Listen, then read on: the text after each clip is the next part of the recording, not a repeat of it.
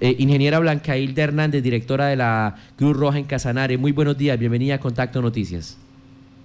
Eh, muy buenos días, Johan, y todos en el estudio, pero ante todo, muy buenos días para todos nuestros oyentes. Eh, quiero ante todo resaltar que hoy es el Día de la Enfermera.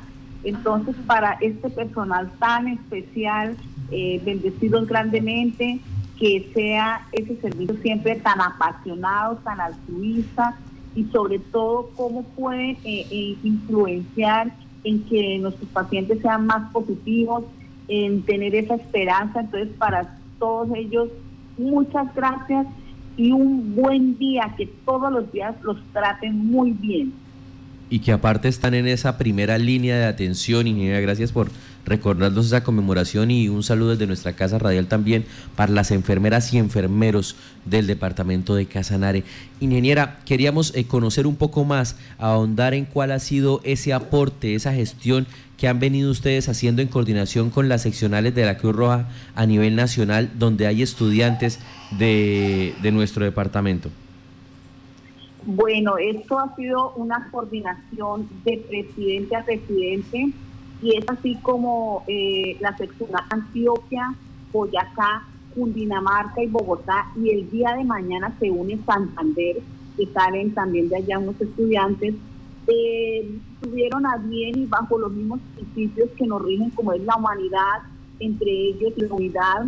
Eh, estos presidentes nos apoyaron eh, con sus voluntarios que sé que hicieron el mejor trabajo eh, con mucha alegría, con mucho altruismo, eh, dando lo mejor de sí, lógicamente con todas las medidas eh, de autocuidado y de protección.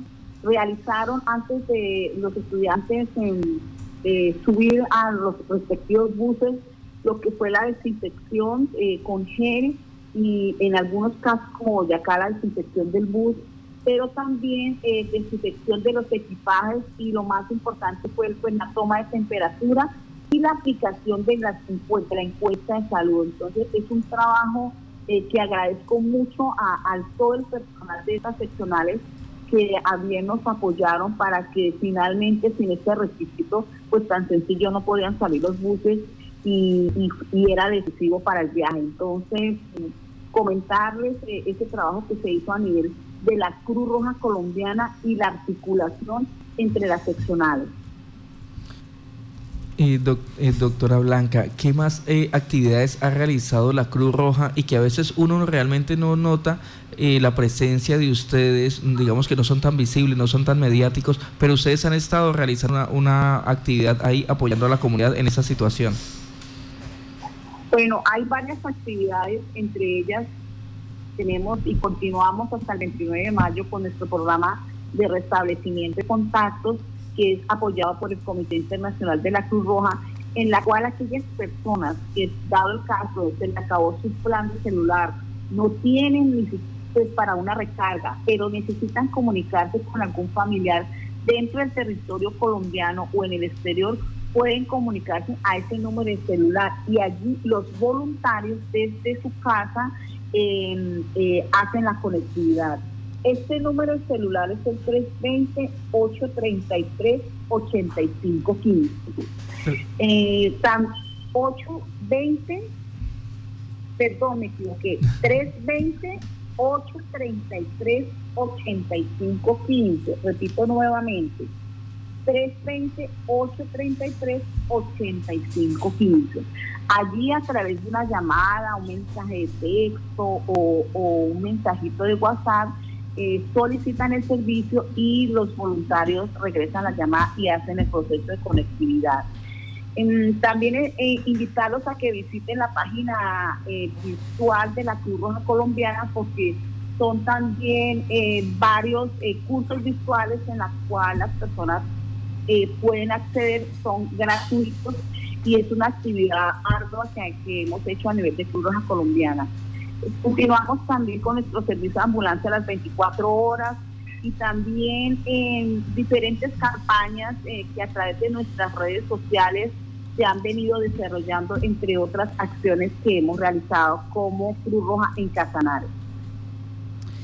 Pues, eh, ingeniera, le damos las gracias a usted por estar en Contacto Noticias, agradecimiento a todas estas entidades, a todas estas personas eh, que han colocado granito de arena para hacer posible este recorrido, para hacer posible eh, traer a estos jóvenes, que quedan muchos todavía. En Pamplona, ayer, por ejemplo, pasó algo muy curioso, en el WhatsApp de ellos le dieron información que debían hacer presencia en la sede del Rosario. Allí se presentaron bastantes jóvenes, luego salieron al terminal de transporte, algunos alcanzaron a comprar su etiqueta, luego les dijeron que no había autorización, que eh, pues esto llama la atención porque son más de 125, 130 jóvenes casanareños que quedan en Pamplona y hoy los padres de familia están pidiendo que ayuden a organizar a estos jóvenes para eh, poderlos traer. Ya algunos de ellos tienen los recursos para el pasaje, entonces es simplemente articular nuevamente estos corredores humanitarios y eh, esperar que esta semana lleguen.